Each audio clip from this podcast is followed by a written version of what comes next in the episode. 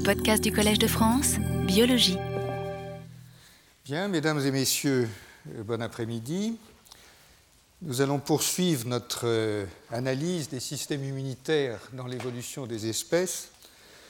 Et comme je vous l'ai expliqué, le plan général consiste à partir de cette vision qui est très anthropocentrée et qui englobe l'homme et la souris, la souris étant considérée de façon à mon sens un peu abusive comme un modèle de l'homme, et à décentrer en quelque sorte le regard à mesure que nous allons nous promener littéralement, puisque c'est finalement une, sorte, une forme d'histoire naturelle que, nous sommes en train de faire, euh, nous promener dans d'autres espèces euh, et descendre donc l'arbre de, l'évolution, euh, sachant qu'évidemment à la fin, nous allons recapturer l'ensemble des fils dans une analyse plus transversale qui nous donnera, j'espère, une image un peu cohérente de ce tissu évidemment euh, extrêmement complexe.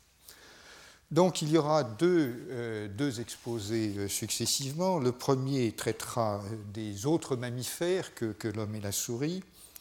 Et ensuite, nous irons voir ce qui se passe, si je peux dire, dans les autres vertébrés à mâchoire, chez les oiseaux et les poissons, sachant, je vous l'ai déjà dit, que les, les, poissons sans mâchoire sont un tournant tout à fait capital dans l'évolution, ou une évolution euh, tout à fait capitale, et, nous, leur consacrerons une session spéciale euh, la semaine prochaine. Donc les autres mammifères, et euh, sans surprise, vous trouverez euh, toutes sortes de choses, depuis les primates, les ovins, les porcins, les canidés, tout ce que vous voulez. Mais bien entendu, ce que je vais faire, c'est ne pas couvrir cet ensemble qui est fort euh, dispersé, mais concentrer sur quelques points particuliers qui sont illustratifs d'une certaine forme de propos, et donc, euh, je vous emmènerai chez les camélidés, curieusement. Je vous emmènerai voir un peu ce qui se passe chez le mouton et également chez les marsupiaux pour des raisons que, vous comprendrez. Les points majeurs de ce que nous avons vu la semaine dernière euh, se résument à, ceci. Euh, encore une fois, nous partons d'un centrage sur l'homme et la souris. Et ce que nous avons constaté dans les comparaisons homme-souris, c'est que d'abord, bah, il y a évidemment euh, beaucoup de gènes, beaucoup de fonctions, euh, mais pas mal de différences. Évidemment, l'œil et la réflexion et l'esprit sont attirés par les convergences, et les convergences sont assez généralement euh, visibles au niveau fonctionnel. Dès qu'on pousse l'analyse et qu'on rentre plus dans le détail, on aperçoit pas mal de divergences structurelles, plutôt plus que prévu, sachant que le prévu, c'est l'imaginaire des immunologistes. Euh, et donc, euh, évidemment, à mesure que les instruments d'analyse se sont développés, à mesure notamment que l'analyse des génomes est devenue une forme de routine, euh, évidemment, on, est rentré dans de plus en plus de, détails, de diversité, donc de, de complexité, comme vous l'avez euh, constaté.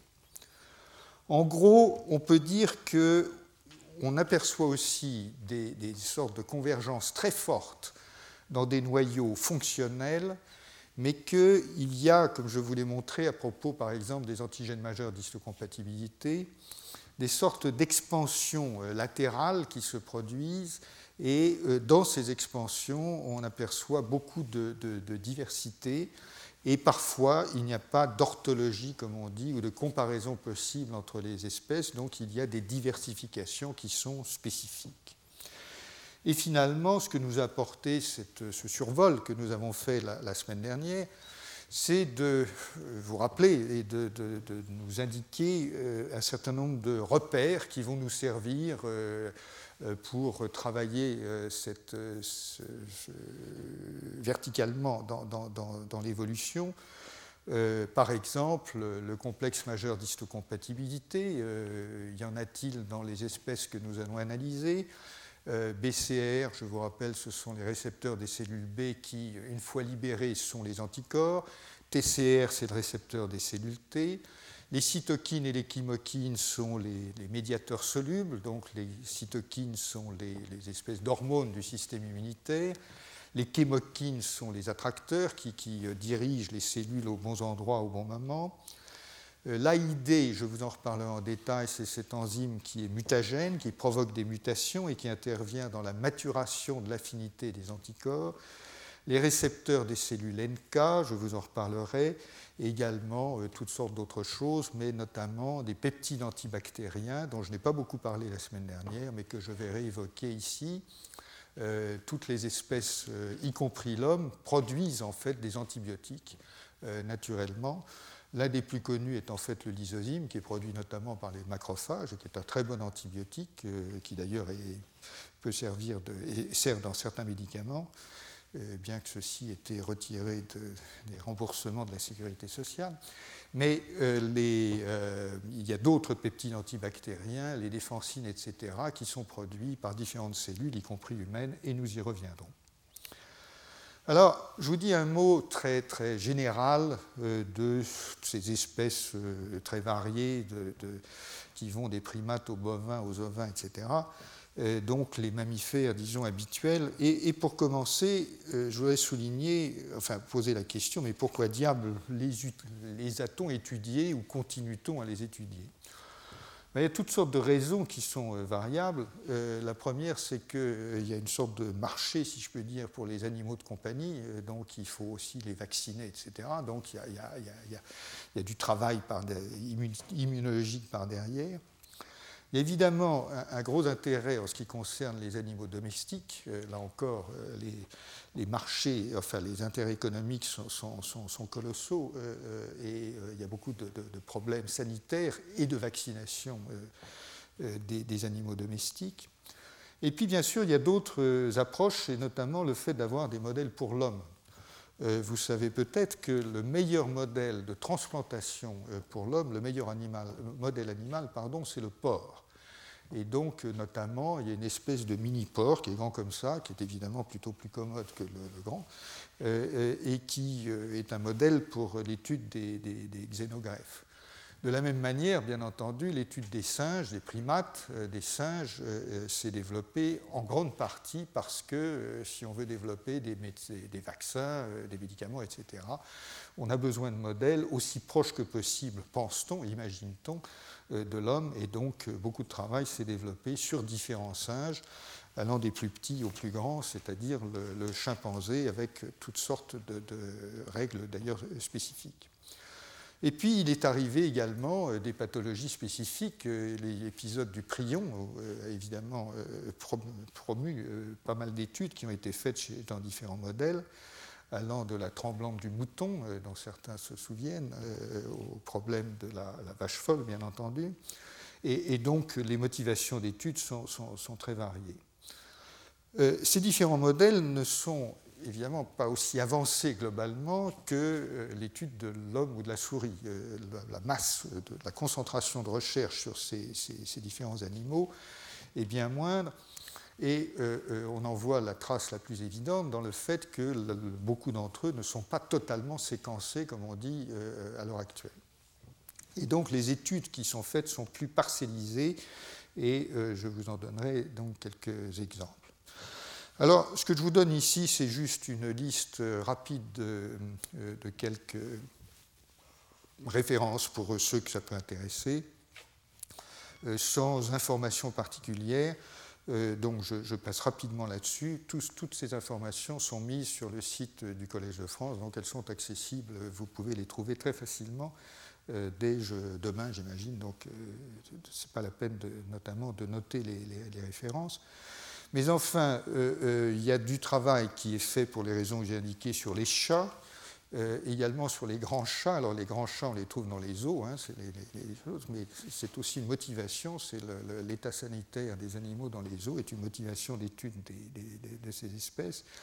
Chez le lapin, chez les ovins, chez les porcins, euh, et il y a un certain nombre de, travaux qui font des analyses comparées euh, utiles et intéressantes, par exemple ici des, IgA, qui sont des anticorps euh, trouvés et synthétisés principalement dans les, intestins euh, et, les surfaces, euh, et qui sont intéressantes. Mais encore une fois, comme je vous l'ai dit, je ne peux pas couvrir tout cela, et de toute façon, c'est tellement parcellisé que ça n'aurait pas un immense, un immense intérêt, sauf bien sûr pour les, pour les spécialistes. Je voudrais vous mentionner ici, et ce n'est pas totalement anecdotique, qu'il y a ce que je, pourrais qualifier de mammifères euh, émergents. Euh, alors évidemment, le terme est, un petit peu excessif, mais on commence à porter beaucoup d'intérêt à deux mammifères euh, dont je vais vous parler très rapidement. L'opossum, dont je parlerai, qui est un marsupial, dont je parlerai en fin d'heure. Et l'autre, c'est la chauve-souris. Et la chauve-souris est un mammifère extrêmement intéressant. D'abord, c'est un mammifère, comme euh, vous le savez. Deuxièmement, parce qu'il euh, y en a énormément. En fait, il y a des centaines d'espèces de, chauves-souris. Elles sont très répandues, euh, notamment, notamment en Asie. Et on est en train de découvrir que ce sont des réservoirs incroyables de, beaucoup, de, petites bêtes dont on aimerait euh, faire euh, l'économie. Euh, il était connu depuis longtemps que, un certain temps, que les chauves-souris sont des réservoirs du virus de la rage, par exemple. Ça, c'est connu depuis longtemps. Et une épidémie de rage en Amérique du Sud, il y a quelques décennies, ou deux décennies, je pense, était liée, enfin, était tracée à des chauves-souris. Et on trouve aujourd'hui que les chauves-souris sont des réservoirs, parce que tout simplement parce qu'on commence à travailler dessus, hein, ce n'est pas, plus, pas plus, bête que ça. Euh, on trouve aujourd'hui que ce sont des réservoirs et on y découvre de, nouveaux virus. Alors la liste est en fait assez impressionnante, je vous la donne pour euh, que vous réalisiez. Depuis 1994, on a découvert quatre nouveaux euh, paramyxovirus qui étaient totalement inconnus auparavant chez des chauves-souris. Et vous voyez que c'est en Asie, en Australie, que se situe l'ensemble des recherches. Ça ne veut pas dire qu'ils n'existent pas ailleurs, hein. ça veut dire que c'est euh, en, Asie qu'on les cherche le plus. Euh, parmi ces virus, je pense que le, virus Nipah est, probablement l'un des plus répandus et l'un des, plus dangereux. Euh, récemment, on en a trouvé d'autres et on a trouvé notamment des, ce qu'on appelle des, réovirus mais vous voyez que euh, entre 1994 et 1999, on a trouvé des, dissavirus. On a trouvé que le fameux coronavirus ou les coronavirus responsables du SRAS peuvent être véhiculés par les, chauves-souris ou certaines chauves-souris. Ça ne veut pas dire que c'est l'unique réservoir ou même le réservoir, mais que ça peut être un véhicule. On a trouvé en Afrique que le virus Ebola peut être, euh, qui a une réputation médiatique bien assise, euh, peut être transporté, véhiculé par des chauves-souris également. Donc des réovirus et euh, deux nouveaux virus, le dernier étant le Melaka-virus qui a été découvert en Malaisie. Et l'histoire de ce genre de découverte est d'ailleurs euh, assez, assez, extraordinaire parce que c'est très conjoncturel en un sens. L'histoire est la suivante, elle est décrite d'ailleurs dans une des références que j'ai indiquées auparavant. Euh, un homme euh, arrive à l'hôpital ou, dans un dispensaire euh, atteint de fièvre, etc. Il est, on le regarde, on ne trouve rien de, caractérisé, donc les échantillons sont conservés, puis on finit par isoler un virus à partir de tel, tel échantillon. Et puis le virus, il colle avec rien du tout, donc c'est un, nouveau virus, évidemment. Hein. il n'est pas dans la base de données, etc. Donc c'est un nouveau virus. Et euh, en l'occurrence, euh, une de ses filles et sa femme, je crois, tombent malades à leur tour, euh, forte fièvre, etc., etc. Donc la même symptomatologie. L'un des enfants, en revanche, est épargné par la maladie. Et ben, on s'intéresse pour savoir comment, qu'est-ce qu'ils, ont pu attraper. Et l'interrogatoire montre que le seul événement qui est remarquable dans l'histoire, c'est qu'une chauve-souris s'est introduite dans la maison pendant le dîner, a volté là pendant une heure ou deux, et puis qu'ils ont réussi finalement à la mettre dehors. Et euh, ensuite, ce virus étant trouvé, bien entendu, euh, on développe les moyens euh, de faire des analyses. généralement, on le retrouve chez d'autres, et puis finalement, les études d'épidémiologie finissent par faire converger, ce qui n'était pas le cas dans ce virus, qui est vraiment tout jeune, si je peux dire, au niveau de la découverte, mais ce qui est le cas pour d'autres qui ont été trouvés auparavant on finit par faire converger, les, enfin par trouver des, corrélations convaincantes, plus exactement, entre euh, euh, une certaine forme d'épidémiologie, euh, par exemple, les chauves-souris qui viennent manger les fruits à une période donnée, et précisément des, démarrages d'épidémies qui sont corrélés, et finalement on finit par démontrer que la chauve-souris est effectivement le vecteur de, ce type de virus. Voilà, donc je, mentionne à cette occasion que enfin, la chauve-souris est probablement un vecteur important et, qui, était tout à fait négligé ou oublié pendant des années. Euh, et je mentionne que, bien entendu, du point de vue immunologique, euh, on aura peut-être l'occasion d'en reparler à propos des moustiques, euh, l'important est de savoir pourquoi et comment un, mammifère, en l'occurrence, ou un insecte, ou, etc., peut être vecteur d'un agent infectieux euh, qui euh, s'y multiplient euh, généralement sans déclencher de réponse immunitaire. Donc, quelque part, ce qui est important dans le, phénomène du vecteur, c'est de comprendre comment l'équilibre s'établit entre l'agent infectieux et le vecteur, sachant qu'ensuite, l'agent infectieux transféré à, un autre, à une autre espèce, donc infectant l'homme, par exemple, est beaucoup plus virulent qu'il ne l'est dans l'espèce qui est porteuse c'est bien entendu le problème euh, ou l'un des problèmes de la grippe aviaire dont, on n'a pas encore parlé. Donc voilà pour les chauves-souris, et maintenant je voudrais vous parler un petit peu des camélidés, euh, euh, donc des chameaux, et vous parler d'une observation, d'une observation totalement inattendue qui a été faite il y a une dizaine d'années J'avoue que je ne résiste pas à colporter euh, la légende qui est associée à cette découverte, euh, qui était, peut-être pas très bien parce que je n'ai pas la preuve que, cette légende est, effectivement fondée. Enfin, on dit que euh, dans le laboratoire du professeur Hammers et de sa femme à l'université de, Bruxelles, ce laboratoire recevait des, étudiants et pour pimenter un peu les travaux pratiques, euh, parce que les étudiants se plaignaient que c'était un peu toujours la même chose, etc., euh, ils ont été, pour déterminer la masse moléculaire des anticorps, au lieu de le faire soit sur une prise de sang d'un homme, soit sur un bout de souris, ils ont été pompés un chameau aux os, et puis ils ont été ensuite purifier les immunoglobulines du chameau et puis analyser le poids moléculaire. Donc c'était plus exotique pour les étudiants. C'est ce que dit la légende. En tout cas, donc les étudiants analysent le poids moléculaire et trouvent un poids moléculaire totalement aberrant. Euh, la légende toujours veut qu'ils euh, se fassent traiter de, de, crétins pathologiques, évidemment, sauf que la génération suivante d'étudiants retrouve le même poids moléculaire et que l'analyse euh, est prise en main démontre qu'effectivement, chez le chameau, il y a des anticorps qui ont un poids moléculaire totalement bizarre. Alors, qu'est-ce que c'est que ce, que c'est euh, euh, Eh bien, c'est le fait que, alors que les anticorps sont formés, comme vous savez, d'une chaîne lourde et d'une chaîne légère, euh, dont les parties constantes sont associées, les parties variables forment une sorte de coupelle, et c'est cette coupelle qui se lie à l'antigène. Donc, alors que euh, les anticorps habituels sont formés de deux chaînes, le chameau possède des anticorps qui n'ont qu'une seule chaîne. Voilà.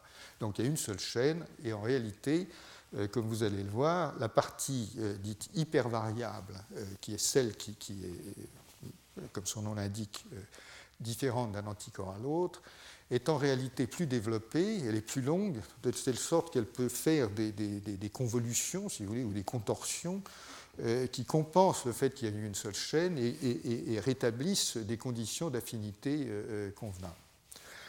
Donc, cette découverte inattendue, faite chez le chameau, a été ensuite généralisée aux autres camélidés. Donc, c'est vrai du lama, c'est vrai de la vigogne, je ne sais plus s'il y en a un autre, mais enfin, bon, c'est vrai des camélidés en général. Et cela reflète une singularité très assez étrange qui, a provoqué une, réelle surprise. Et ensuite, bien sûr, euh, on a étudié ces anticorps au niveau génétique. Euh, donc, il y a bien des gènes qui codent pour un anticorps qui fait une seule chaîne. Euh, il y en a un certain nombre de classes, je, crois vous le décrire après. Mais on leur a trouvé une propriété, c'est pour vous montrer à quel point ces évolutions en sciences sont évidemment inattendues et imprévisibles on a trouvé un point qui est tout à fait étrange et intéressant, c'est le suivant. Les anticorps habituels, ils se collent euh, évidemment à l'antigène et euh, ils se collent en gros très en surface. L'antigène de cirque euh, des immunologistes, c'est l'isozyme. Pourquoi? Parce que le blanc d'œuf contient beaucoup de l'isozyme que l'ovalbumine c'est un peu gros, il y en a plus mais c'est un peu gros, que c'est facile à isoler, que c'est très résistant et c'est devenu la bête de cirque des immunologistes. La structure, c'est pas trop gros. La structure cristallographique du lysozyme a été faite il y a déjà 20 ou 30 ans. Euh, les premiers anticorps complexés au lysozyme euh, ont été euh, analysés, leur structure cristallographique a été déterminée, et depuis, le lysozyme est devenu l'espèce de référence cristallographique euh, de l'interaction entre antigènes et anticorps. Donc, on a cristallisé des anticorps de chameau, donc monochènes, monocaténaires, avec de l'isosyme. Et l'élément de surprise que je vais vous montrer, et ça, ça demande un peu plus de. je, vais vous l'expliquer. L'élément de surprise, c'est que, euh, alors que les anticorps conventionnels collent beaucoup plus en surface euh, et n'ont que peu de, possibilités d'aller se loger dans des, fentes ou des crevasses, et notamment dans les sites enzymatiques euh, d'une molécule comme le lysozyme, les anticorps de chameau peuvent le faire. Alors, euh, je ne sais pas si vous pouvez le voir ici, parce que le, cliché est assez complexe. Vous avez en réalité toute une série euh, d'anticorps euh, qui sont modélisés sur la molécule de lysozyme qui est centrale. Et vous voyez qu'il y a plusieurs modèles d'interaction. Les anticorps peuvent voir la molécule du lysozyme d'un côté, de l'autre. Donc il y, a, il y, a, plusieurs sites possibles d'interaction selon les anticorps, ce qui est normal. Et en revanche, quand vous regardez les VHH, ça ce sont les anticorps monocaténaires, quand vous regardez les VHH, euh, on peut voir, euh, oui, quand on est habitué, qu'ils se collent presque tous au même endroit, vous voyez, euh, au lieu de se coller autour de la molécule. La plupart, là, il y en a cinq qui sont collés exactement au même endroit. Et quand on va dans l'analyse de la, structure, on voit que la région hypervariable pénètre à l'intérieur du, site enzymatique, euh, ce que les anticorps conventionnels ne sont pas capables de faire.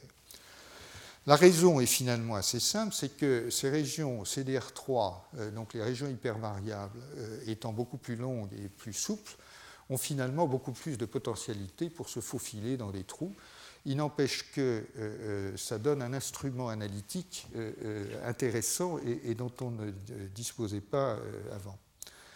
Donc voilà une, innovation évolutive curieuse ou une divergence évolutive curieuse. Ça a vraiment créé une, surprise dans le landerneau des, immunologistes parce que les anticorps, ça avait deux chaînes. et fabriquer des anticorps monocaténaires, c'était effectivement un objectif, mais un objectif de, biotechnologie euh, euh, pour des raisons que je vais vous expliquer dans, un instant. Alors évidemment, au niveau génétique, euh, bah, il y a des gènes des familles, etc. Ça, c'est normal. Plus important que vous sachiez, c'est que de la même manière qu'il y a une maturation de l'affinité des anticorps avec un système qui fait que des mutations sont introduites par un système tout à fait spécifique euh, dans les cellules B qui sont activées. Je vous rappelle comment ça marche. Euh, lorsqu'une cellule B naïve qui porte à la surface un, anticorps euh, reconnaît l'antigène, le signal qu'elle reçoit est d'abord un signal de prolifération. Donc elle prolifère, comme je vous ai expliqué, la réponse adaptative est lente, il lui faut des jours pour se, développer, et donc la réponse adaptative se développe, mais en même temps, euh, cela déclenche un, phénomène de mutation spécifique euh, qui est justement médié par cet enzyme dont je vous ai dit le nom AID, et j'en reviendrai là-dessus parce que c'est important. Donc, euh, ce système de mutation spécifique fait que dans, dans, le clone de cellules B qui se développe, qui commence avec quelques cellules et qui termine avec des millions de cellules dans l'organisme, vous avez un phénomène de mutagénèse euh, spécifique qui se produit et qui génère des variants au hasard. Parmi ces variants, il y en a qui ont une affinité beaucoup plus forte pour l'antigène. Et parce qu'ils ont une affinité beaucoup plus forte pour l'antigène, par des mécanismes que je n'ai pas le temps de vous expliquer, ils se développent plus vite ou mieux. Et de la sorte, le, système s'enrichit euh, euh, en, anticorps qui ont une affinité supérieure euh, et donc qui sont euh, notamment plus efficaces pour neutraliser les agents infectieux s'il s'agit d'agents infectieux. Donc c'est ce qu'on appelle le phénomène de maturation des anticorps. Et bien ce phénomène, bien entendu, enfin il existe chez le chameau et il s'applique également euh, à ces, euh, euh, anticorps monocaténaires. Alors, quelle pression de sélection? Eh bien, on n'en sait rien du tout. pourquoi est-ce que ça a évolué dans ce sens-là? Quelle est la force de sélection derrière? Mystère. Euh, et comme je vous le dirai un peu plus tard, c'est à comparer à ce qu'on trouve chez certains poissons. Alors, ce qui est intéressant et amusant aussi, c'est que, euh, évidemment, euh, ça offre un potentiel biotechnologique pour l'ingénierie des anticorps. pourquoi? Parce qu'il est évidemment beaucoup plus simple de travailler sur des, banques qui produisent un anticorps monocaténaire que de travailler sur des banques qui euh, produisent séparément chacune des chaînes, qui font ensuite réassembler, ou encore qui multiplient les chaînes, etc. Donc pour vous donner un exemple très, très, très simple, euh, les, anticorps de chameau, il est possible d'en inonder, si je peux dire, une collection de levures. Hein. Euh, c'est de la biotechnologie habituelle, donc on, on en met des, millions euh, dans, euh, différents dans des, levures. Ce n'est pas très compliqué parce que on prend, euh, on, prend on, pompe le chameau, on recopie avec un, enzyme les, ARN messagers qui correspondent à ces anticorps. Comme le chameau a des millions d'anticorps différents, on a des copies des millions d'anticorps au niveau du, messager qui deviennent les gènes. On introduit ça, disons, dans une levure et on obtient une banque de levures qui est capable, si on a bien travaillé, de produire ces millions d'anticorps différents.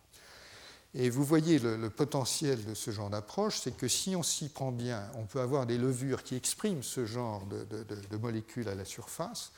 Et ensuite, quand on a un antigène donné, on fait une colonne, on passe le jus de levure dessus, le mélange, et on retient là où les levures qui possèdent le bon anticorps. Et ensuite, on développe l'anticorps pour en faire euh, je ne sais quoi euh, euh, d'intéressant, mais notamment, puisque c'est aujourd'hui ce qui se développe énormément, des anticorps dirigés contre certaines molécules qui interviennent dans les cancers. et vous savez qu'il y a un certain nombre d'anticorps monoclonaux qui sont aujourd'hui des molécules assez prometteuses et relativement efficaces dans, certaines formes de, de cancer en fait, euh, si vous regardez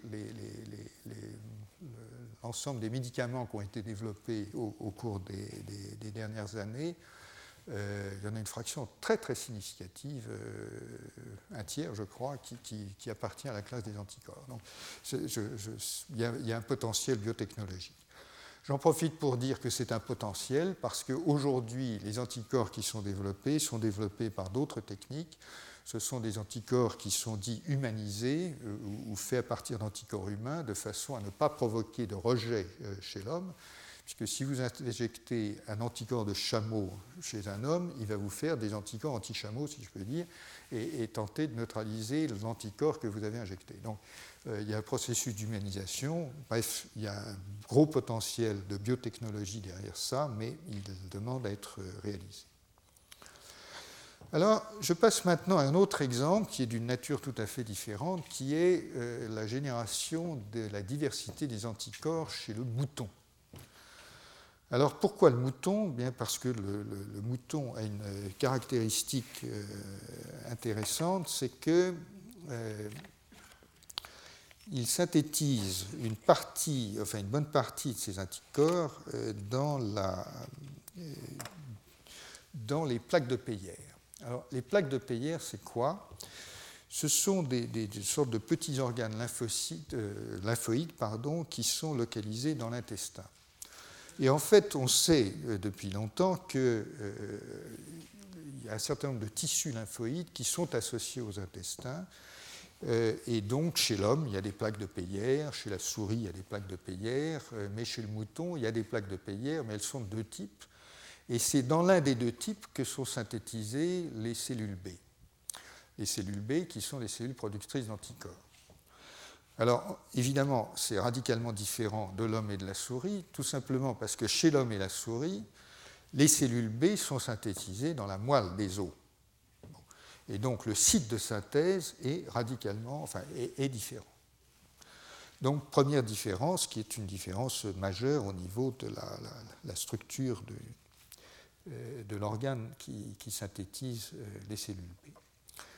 Donc, euh, ces plaques de Peyer ont une certaine structure. Si on regarde des clichés de, microscopie, on voit qu'elles ont des, follicules, etc. etc.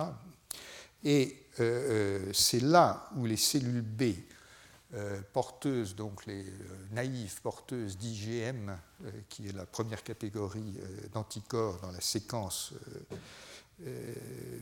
isotypique, c'est là que, sont produites les, cellules B, qui ensuite vont être exportées à la périphérie, c'est-à-dire exportées dans le sang et circuler dans le sang et éventuellement dans, la circulation lymphoïde, bien entendu.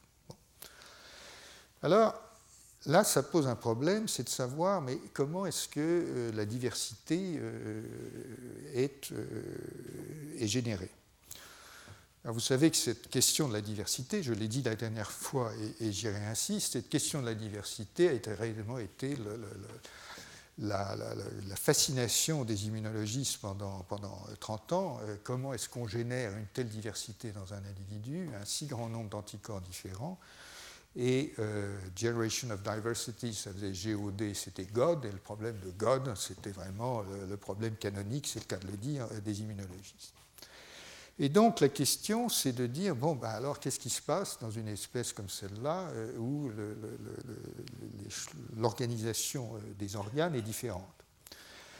Alors il se passe une première chose, et cela a été étudié dans un très très beaux articles par notre, nos collègues euh, Jean-Claude Veil et Claude-Agnès Reynaud euh, à l'hôpital Necker, mais euh, je crois qu'une partie de ce travail a été commencé à l'Institut de Bâle. En tout cas, donc, les, cellules B se, différencient dans les plaques de Peyer. Et lorsqu'on analyse les choses, on peut se poser une première question est-ce que la flore intestinale, puisque euh, le système maintenant est, au, contact littéralement d'une sorte d'océan d'antigènes euh, qui sont cette flore intestinale. Flore intestinale dont je vous rappelle qu'elle est constituée d'environ 10 euh, puissance 9 bactéries par gramme de sel, si bien qu'au total, nous avons plus de bactéries dans le corps que de cellules dans l'organisme. Donc ça donne l'importance numérique du phénomène. Et la question était de savoir, est-ce que euh, la flore intestinale, euh, euh, puisqu'elle est au contact, va produire des signaux qui finalement provoquent la, différenciation des anticorps La réponse à cette question, comme je vais vous l'expliquer dans un instant, est, non. La flore intestinale sert en réalité de signal de prolifération euh, et non pas de stimulus antigénique. Donc euh, la, spécificité des bactéries qui sont dans l'intestin n'intervient pas. C'est plutôt l'espèce de, phénomène euh, inflammatoire régulé, si je peux dire, qui, est à l'origine, qui est utile pour la prolifération et donc le développement du système, donc un développement quantitatif mais pas qualitatif. Euh, ceci étant dit, euh, l'analyse euh, qui a été faite par nos collègues des réarrangements des chaînes légères montre un phénomène relativement inattendu, à savoir que lorsque vous faites les séquences des chaînes d'anticorps qui émergent et qui sont prétendument naïves, qui n'ont pas vu d'antigène, il y a énormément de mutations euh, qui correspondent à ce que nous appelons, et ce que je vous ai décrit, comme le phénomène de maturation des anticorps, c'est-à-dire qu'il y a énormément de mutations somatiques.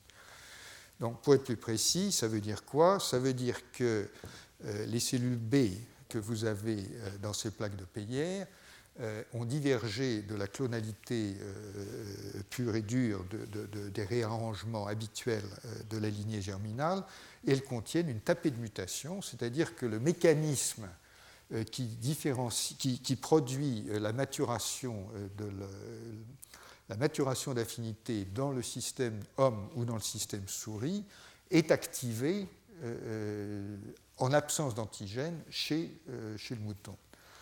Alors effectivement, nos collègues ont confirmé. Alors voilà, ça c'est complètement illisible, mais c'est fait pour ça C'est pour vous montrer simplement, euh, juste les points que vous voyez, ça vous montre qu'il y a des mutations partout. Parce que euh, ça, c'est dans la région constante, il n'y a pas de mutation. Et là, soudain, dans la région variable, vous voyez des, tas de mutations. Et l'importance de cette expérience, euh, donc ce sont des, séquences de différents anticorps qui ont été obtenus. L'importance de ces anticorps, c'est que c'est l'analyse de réarrangement dans des fragments d'iléum qui sont stériles. Et donc c'est là qu'est l'élément de preuve qui démontre euh, et qui apporte la conclusion euh, dont je souhaitais vous informer, c'est-à-dire que le processus d'hypermutation est indépendant de l'antigène. En d'autres termes, alors que l'on croyait que ce processus d'hypermutation ne servait qu'à promouvoir une maturation de l'affinité, une amélioration de l'affinité, on découvre chez le mouton qu'il sert à la diversification avant de servir à la maturation. En fait, il, sert aux deux. Et donc, en réalité, ce phénomène d'hypermutation activé au niveau des cellules naïves sans qu'il y ait d'antigène impliqué est simplement un mécanisme qui produit de la diversité de la même manière que les recombinaisons génétiques dont je vous ai parlé la dernière fois produisent de la diversité, mais là on reproduit de la diversité par un autre mécanisme en induisant tout simplement, en exploitant ce mécanisme d'hypermutation qui existe euh, de toute façon pour promouvoir la maturation de l'affinité. Donc euh, quelque chose, encore une fois, relativement inattendu. Alors maintenant, je vais vous parler euh, d'une autre bestiole un peu particulière qui est euh, l'opossum. Alors pourquoi vous parler des marsupiaux et de, l'opossum, qui est une charmante petite bête, comme vous le voyez dans cette revue de cette couverture de la, revue Nature où la, séquence euh, du génome de l'opossum a été décrite il y a quelque temps Eh bien, il y a quelques raisons euh, qui sont des raisons strictement biologiques euh, euh, et qui, sont celles-ci. D'abord, la divergence entre les marsupiaux et les eutériens, le reste des mammifères, remonte à, peu près 180 millions d'années. Donc ce n'est pas tout jeune. La divergence homme-souris, c'est 65 à peu près le point de, biologie qui est essentiel, c'est bien sûr que le nouveau-né, euh, quand il naît, il est complètement sous-développé puisqu'il euh, sort, euh, il émerge de l'utérus dans un stade de développement très très peu avancé puisqu'il émerge de l'utérus à peu près au bout de, 15 jours, je crois. Et donc le problème, c'est qu'il euh, est évidemment euh, dans, la poche, hein, les marsupiaux ont une poche, euh, il est accroché au téton de la mère parce qu'il doit se nourrir, bien entendu, il n'a pas de système immunitaire, il est en dehors d'une sphère stérile, et c'est ça le point qui est tout à fait différent au niveau biologique, c'est que le, fœtus dans le, placenta, il est dans une sphère qui est stérile, et complètement stérile, et maintenu stérile par toutes sortes de mécanismes. Euh, là, il est exposé à l'air libre, si je peux dire. Il est exposé à toutes sortes de pathogènes, de, choses, etc. Il est dans un environnement non stérile. Et au début, il n'a pas de système immunitaire. Donc, il dépend euh, des anticorps de la mère euh, qui sont dans le lait pour se défendre d'un certain nombre de choses. Et il se développe, encore une fois, en présence de pathogènes. Donc, effectivement, il naît à peu près après 15 jours de mutation. Euh, chez l'opossum, pardon, j'ai dit une bêtise, la mère n'a même pas de poche, le nouveau-né est complètement exposé à l'extérieur, accroché au téton, pardonnez-moi, et euh, les anticorps maternels ne traversent pas le placenta, c'est-à-dire qu'ils naissent sans anticorps maternels, ils sont apportés après dans, l'espace non stérile, et donc, comme lui-même ne produit pas d'anticorps avant 7 jours, il est euh, complètement dépendant du, lait maternel. Et on peut imaginer euh, que pendant toute sa période de développement, avant qu'il n'acquiert son, autonomie et une certaine maturation, on peut imaginer qu'il est euh, extrêmement dépendant de son immunité innée.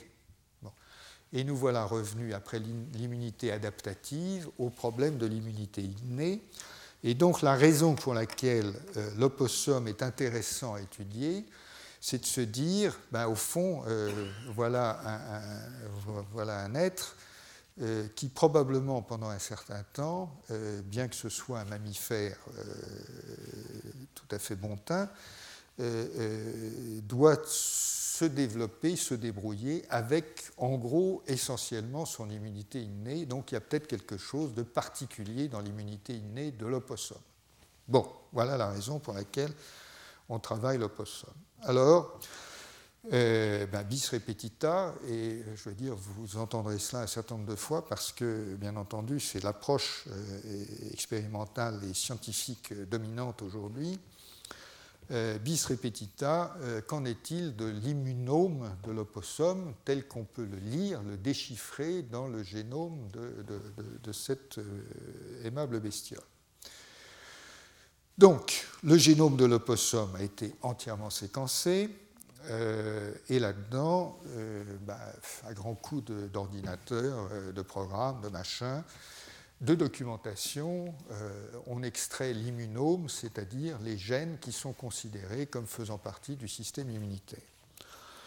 Je reviens sur cette méthodologie parce qu'elle est, tout à fait essentielle. Cela demande une interprétation. Hein. Cela n'est pas donné euh, de dire tel gène appartient au système immunitaire. Euh, cela demande une interprétation et donc cela repose à la fois sur les homologies de séquences que l'on peut repérer, cela repose également sur la lecture de la littérature, cela repose euh, sur l'interprétation que l'on peut donner, par exemple, du fait que lorsqu'on trouve un gène qui a la, célèbre structure des gènes des immunoglobulines, on le classe dans la, catégorie des gènes immunitaires sans en avoir d'emblée la preuve absolue. Et bien entendu, euh, dans ces analyses euh, qui partent des génomes, surtout sur des bestioles un petit peu exotiques pour lesquelles on n'a pas énormément de moyens d'expérimenter, il y a quand même une part de spéculation comme euh, vous l'imaginez facilement. En plus de cela, il y a plusieurs bases de données avec plusieurs définitions de l'immunome et euh, la base de données qui a été utilisée par ces auteurs est différente de celle que je vous ai montrée la fois dernière que la fois dernière, je vous ai décrit l'immunome de l'homme comme étant constitué d'un peu moins de 900 gènes, mais c'était sur euh, des, critères euh, très très stricts dans lesquels les auteurs qui avaient construit la base de données avaient exclu de la base un certain nombre de gènes qui ont d'autres fonctions qu'immunitaires. La base iris euh, dont il est question ici est, plus lâche dans ses définitions, peut-être plus juste d'ailleurs, ça n'a pas de, jugement, il n'y a pas de jugement de valeur, mais euh, euh, elle se fonde sur 1528 euh, protéines humaines, là où dans l'autre base, encore une fois, on n'en retenait que 878. Bon. Donc, on prend donc tout ce travail est un travail purement virtuel hein, qui est fait in silico comme on dit, c'est-à-dire par l'ordinateur à partir des séquences euh, euh, de plusieurs centaines de millions euh, de, paires de bases qui sortent de, l'ordinateur.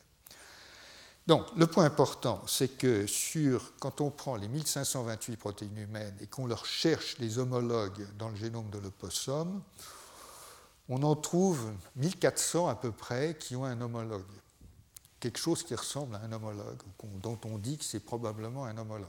Hein. il n'y a pas de certitude. Euh, ce qui fait beaucoup. C'est-à-dire qu'en en fait, euh, euh, il n'y a pas immensément de différence entre le génome, enfin l'immunome de l'opossum et celui, celui d'homme. Vous vous rappelez que l'homme et la souris, c'était à peu près 880, je ne sais plus, et 600 et quelques. Donc il y avait un petit 20% de différence, et là on est en gros dans les mêmes catégories. Donc euh, les, immunomes ne sont pas euh, tellement, euh, tellement différents. Et puis, on trouve ce qu'on appelle des, orthologues, c'est-à-dire des gènes qui ont une réelle homologie. on, en, on, en, identifie environ 1100. Et puis, dans le génome de, l'opossum, à contrario, on trouve des gènes euh, qu'on classe comme étant des gènes immunitaires et qui n'ont pas d'équivalent chez l'homme, et on en trouve environ 75. Bon. Alors, la conclusion à ce stade, encore une fois en termes très généraux, c'est que l'immunome de l'opossum, il est quand même à peu près en complexité, ou en, oui, en complexité, pardon, à peu près comparable à celui de l'homme ou de la souris. Euh, en fait, comme vous le verrez un peu plus tard, il est plutôt plus compliqué que celui du, poulet. Euh, et euh, ce que les auteurs ont fait, c'est de pousser l'analyse en, en, cherchant selon plusieurs critères. Un premier critère que je vous mentionne, il est assez, interpellant, si je peux dire, mais c'est de chercher les gènes à évolution rapide. Des gènes à évolution rapide, ça se repère de plusieurs manières, mais notamment par le fait qu'il y a des familles multigéniques, euh, puisque très souvent l'évolution se fait par des duplications de gènes. Donc au lieu d'avoir un gène, vous en avez deux, puis quatre, puis euh, des séries de gènes, etc. On sait que ces familles de gènes euh, évoluent rapidement parce qu'il y a toutes sortes de mécanismes qui peuvent les faire évoluer et notamment quand vous avez deux chromosomes avec 15 euh, gènes sur chacun des chromosomes, vous voyez bien que de temps en temps ça recombine de travers, donc du coup à partir de 15 vous faites 20 plus 10, euh, et, donc vous déclenchez des phénomènes évolutifs qui sont, euh, qui sont très, très, très efficaces au niveau de l'évolution. On admet pour des raisons diverses et encore une fois, c'est de l'ordre de la spéculation, on admet que généralement les systèmes immunitaires et les gènes des systèmes immunitaires évoluent vite. Et en réalité, c'est une des conclusions de ce cours que de confirmer qu'effectivement, euh, les gènes des systèmes immunitaires évoluent plutôt plus vite euh, que les, gènes, par exemple, qui interviennent dans le développement de, l'organisme. Il y a beaucoup plus de conservation dans les gènes, par exemple, qui règlent euh, la transcription euh, au cours du développement qu'il n'y en a dans les gènes du, système immunitaire. Un autre moyen, c'est de prendre, de faire ce qu'on appelle des analyses de, de synthénie, c'est-à-dire de regarder ce qui se passe dans les bouts de chromosomes. Là encore, je vous ai montré ça la dernière fois chez la souris. On voit bien qu'entre la souris et l'homme, euh, il y a beaucoup d'homologie assez bien repérable, mais que les blocs chromosomiques ont été complètement réarrangés au cours du temps et du coup, euh, euh, on peut procéder à une analyse bloc par bloc. Et donc, lorsque, par exemple, dans un bloc euh, où il y a des points qui vous montrent qu'il y a une homologie, une, certaine conservation, vous avez trois gènes homologues, quand vous regardez entre les gènes et que vous voyez quelque chose qui ressemble à quelque chose d'homologue, vous avez un degré d'interprétation qui vous permet de, de proposer en tout cas qu'il y ait effectivement une homologie ou un gène que vous aviez raté euh, par l'analyse euh, stricte des séquences. Et puis finalement, et ce qui est probablement de, loin le plus important, c'est la recherche des homologies de structure. Et quand je dis de structure, je dis maintenant de structure tridimensionnelle, c'est-à-dire de structure des protéines. Alors ça, c'est un autre domaine, je évoqué encore une fois rapidement euh, l'autre fois. c'est un autre domaine parce que euh, les structures des protéines sont difficiles à déterminer, beaucoup plus difficiles et longues à déterminer que les séquences des gènes. Néanmoins, euh, euh, on, dispose de moyens qui permettent de supposer, de modéliser, comme on dit, et de supposer, de faire des propositions sur la structure des protéines et de rechercher des homologies de structure avec des logiciels de plus en plus sophistiqués, incidemment des mathématiques extrêmement complexes, euh, euh, et on, arrive quand même à, faire des déductions euh, généralement assez, solides concernant les structures, et ça s'améliore tous les jours. Donc, on recherche les homologies de structures, et souvent on trouve au niveau des structures des, des ressemblances structurelles que l'on ne voyait pas au niveau de la structure linéaire. OK? Donc en, faisant tout ça, euh, euh, nos, auteurs euh, arrivent à caractériser plus avant l'immunome de l'opossum.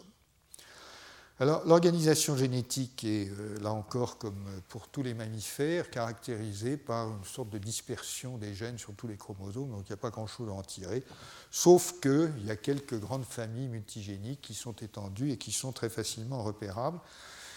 Mais ça, je ne vous l'ai pas dit la dernière fois, quand vous regardez la distribution des gènes du système immunitaire sur, enfin des sur les chromosomes de la, série, de la souris ou de l'homme, globalement, ça ne fait pas grand sens. Ça a l'air d'être plutôt aléatoire.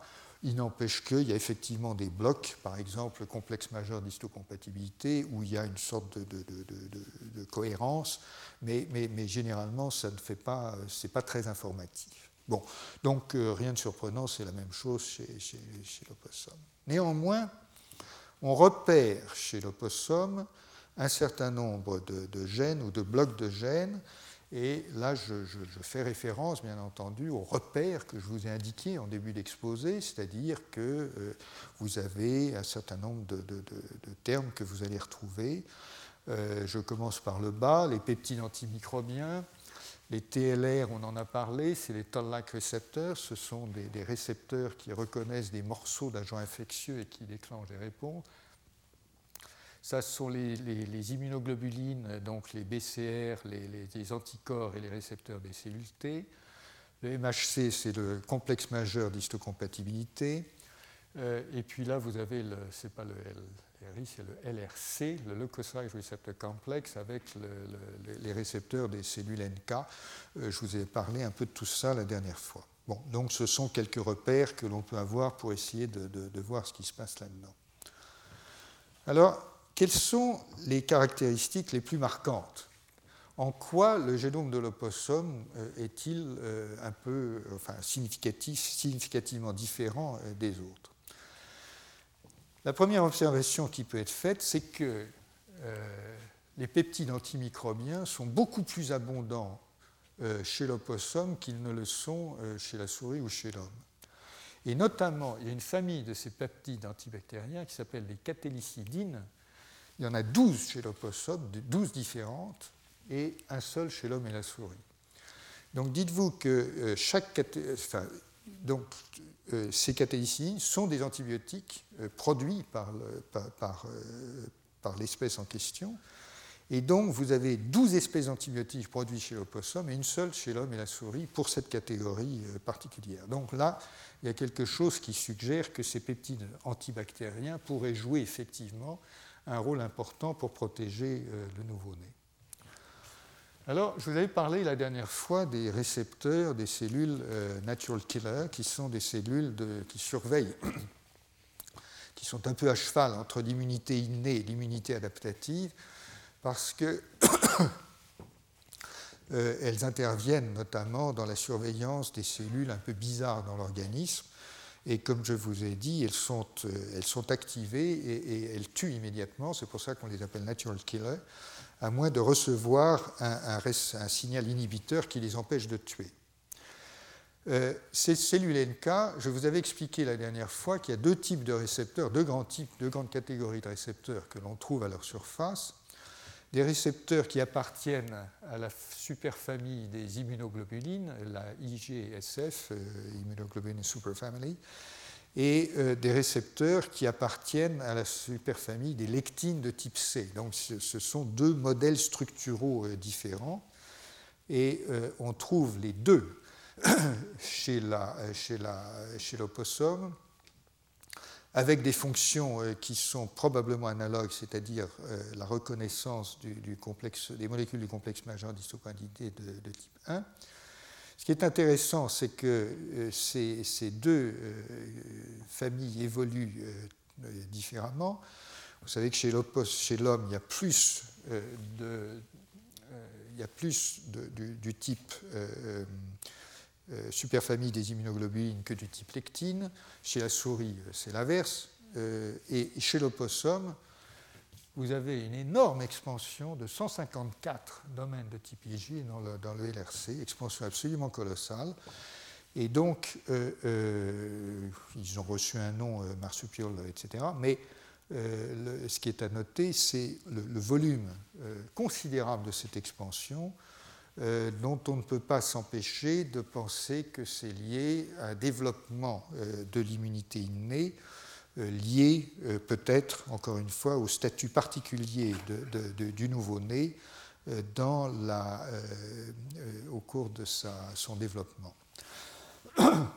Alors, on peut faire quelques conclusions, enfin on peut articuler quelques conclusions à ce stade, ou quelques propositions plus exactement. Euh, et, constater que euh, au cours de 310 millions d'années, quand on regarde, et on va le voir un peu plus en détail avec euh, l'analyse des, oiseaux, les récepteurs de type immunoglobuline sont effectivement omniprésents, mais l'évolution est extrêmement dynamique puisque vous trouvez des gènes euh, qui se sont multipliés euh, à peu près dans tous les sens, euh, dans différentes familles et de différentes manières. Cette expansion très remarquable des récepteurs de, l'opossum, qui fait que cette famille est beaucoup plus abondante chez l'opossum que chez l'homme, laisse supposer, comme je vous l'ai dit, que cette diversification est liée euh, à l'exposition du, nouveau-né au pathogène. Même chose évidemment pour les défensives. Et même chose, euh, si je, vous ai épargné l'ensemble de, la description, euh, sur le fait qu'il y a pas mal d'expansions géniques de récepteurs que, l'on note dans le génome de, l'opossum. Alors, ici, je voudrais vous dire qu'on atteint les limites de l'exercice, parce que le génome nous instruit, on apprend beaucoup de choses, mais il faut être conscient des, limites et elles sont doubles. La première, c'est que beaucoup de ces gènes ont des fonctions supposées que l'on lit dans les séquences, que l'on imagine, mais on n'en a pas la preuve.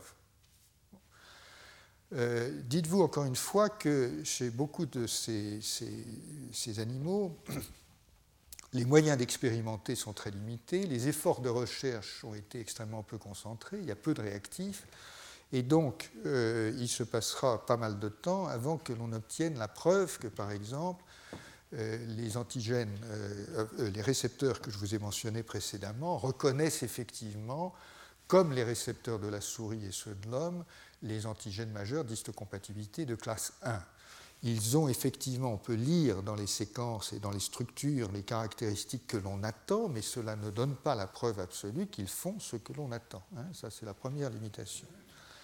Et la deuxième limitation, elle est encore plus radicale, c'est que, euh, évidemment, il est extraordinairement difficile euh, d'aller beaucoup plus loin dans l'interprétation que de supposer qu'effectivement, c'est bien l'environnement euh, de, l'individu qui est corrélé à, certaines caractéristiques de l'immunome, que c'est effectivement le fait que l'opossum se développe dans un milieu non stérile qui est responsable ou associé ou corrélé à ces expansions génétiques.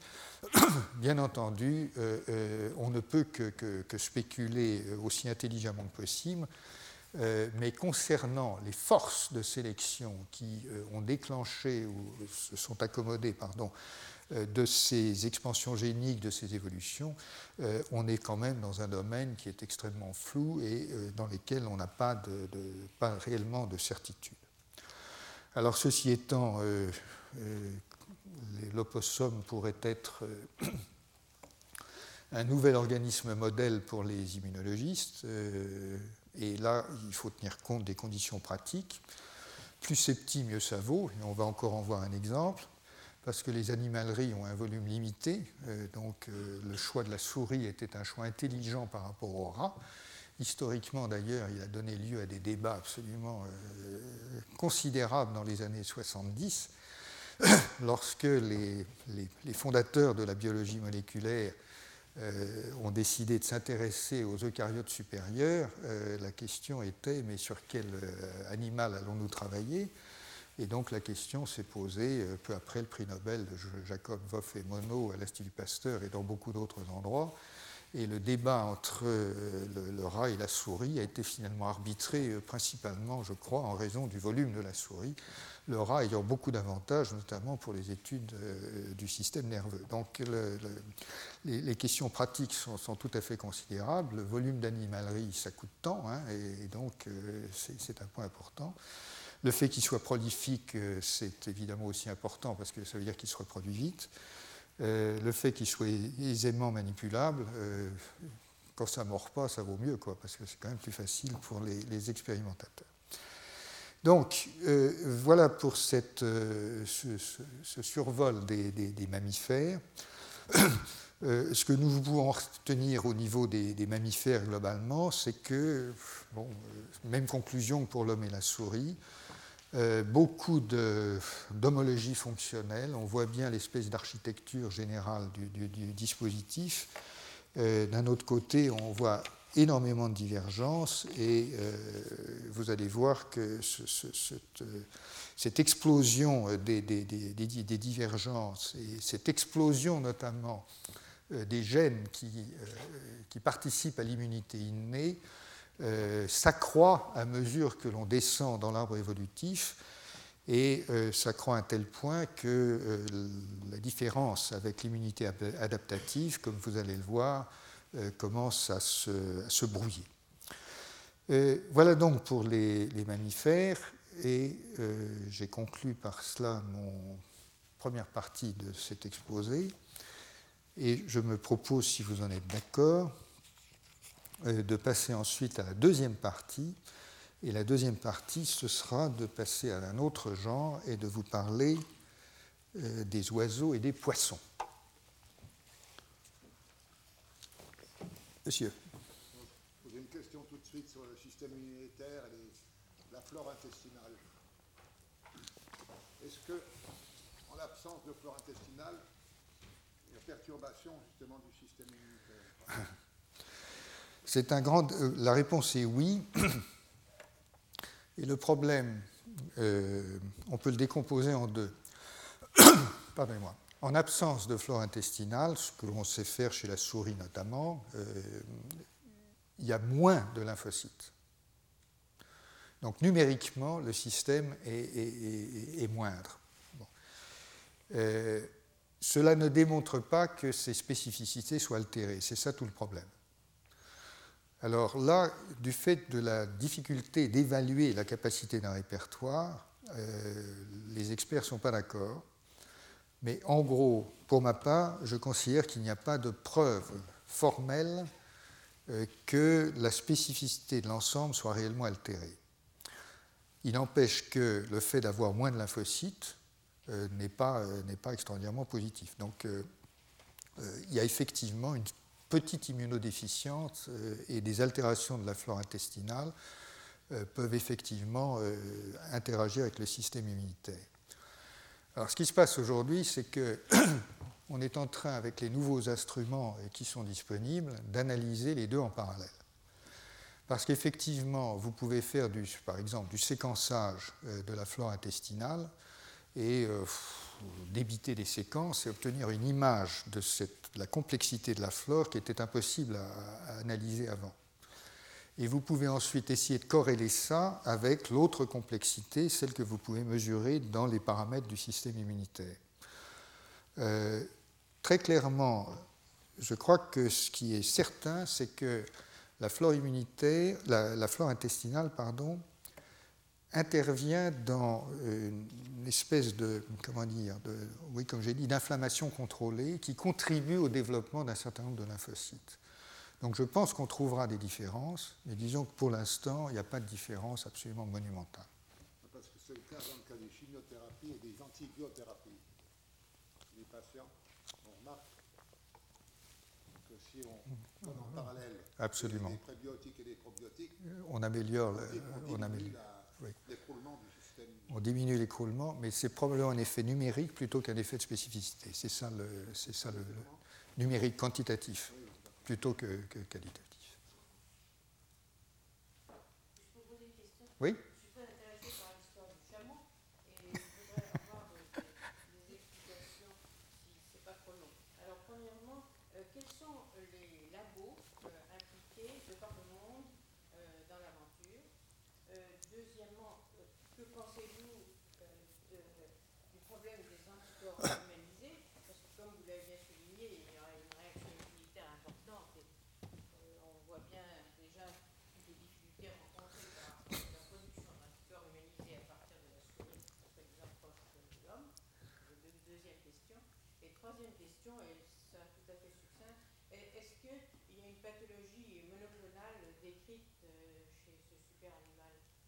Bon, alors je, commence par la dernière question et la réponse est simple, je n'en sais rien.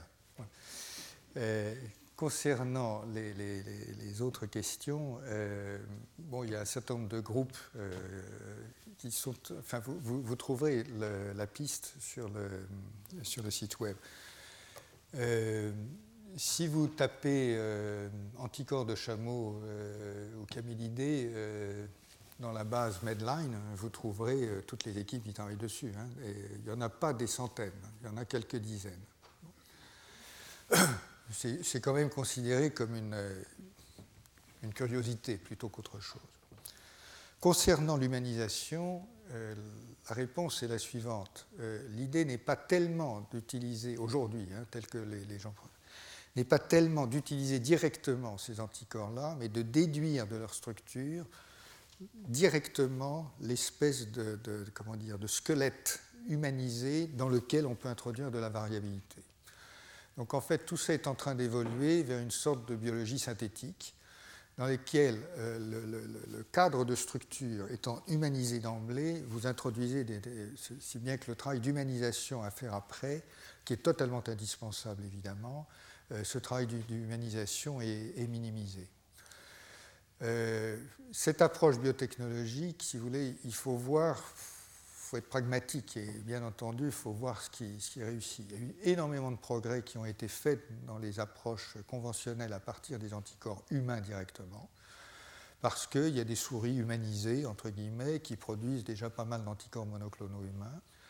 Euh, vous avez d'autres dispositifs, vous avez des banques de bactériophages qui portent des anticorps, des morceaux d'anticorps humains à la surface, et vous avez des banques colossales de complexité, puisque je pense que la, meilleure a 10 puissance 14 euh, anticorps différents. Donc euh, c'est un domaine qui est en, réalité en pleine expansion. il n'est pas extrêmement comment dire, instruit au niveau de la, grande science, entre guillemets, parce qu'en gros, il est quand même passé en développement il est passé en développement dans des conditions où il y a une partie des groupes qui publient peu, hein, puisqu'il euh, y a pas mal d'intérêts euh, industriels derrière. Donc euh, la situation est celle-là, mais si vous voulez, nous pouvons en reparler. Retrouvez tous les podcasts du Collège de France sur www.collège-de-france.fr.